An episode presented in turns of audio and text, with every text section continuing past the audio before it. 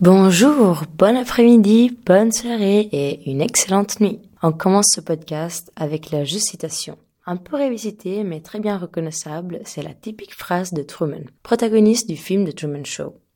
Intro qui spoil le sujet du podcast et de ceux qui suivront dans les prochains jours. Mes amis, on parlera de films, mais de beaux films car je me trouve dans la Belle Le Carnot pour le 74e Festival du cinéma. C'est ma première fois ici et je suis très enthousiaste, mais surtout excité comme un enfant puisqu'ici c'est le pays des merveilles.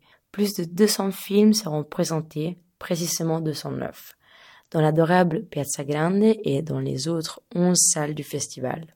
Plusieurs compétitions et prix se dérouleront, le concours international, celui des cinéastes du présent, Ipardi du futur, aussi les hors concours et autres encore.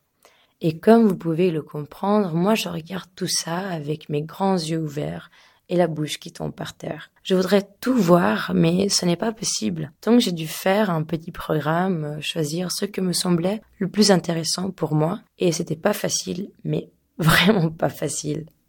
Et pour cette première euh, journée, j'ai donc préféré commencer en ordre chronologique. Je suis partie du loin 1923 aux États-Unis pour connaître L'hilarante, pellicule en blanc et noir, muet, des réalisateurs Fred C. Newmer, que j'espère dans sa tombe, le pauvre, va me justifier pour l'accent, et de l'autre réalisateur Sam Taylor. Accompagné live par la magnifique orchestre suisse-italienne dirigée par Philippe Berrand.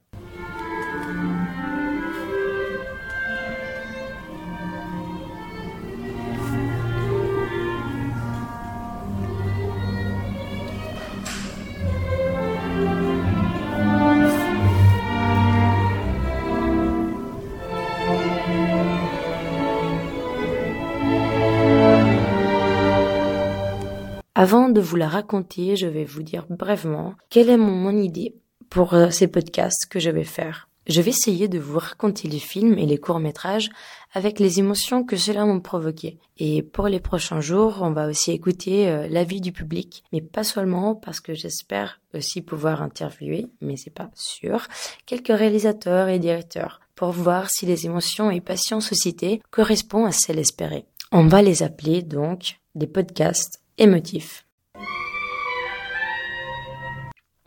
Retournons donc au film de cet après-midi, une pellicule qui marque avec son humeur pressant et incessant. Dès le début, le pathos est déjà élevé et n'arrête pas de croître. Le protagoniste est un simple homme de province qui essaye de faire son escalade sociale et de trouver sa place dans la bourgeoisie des années 20.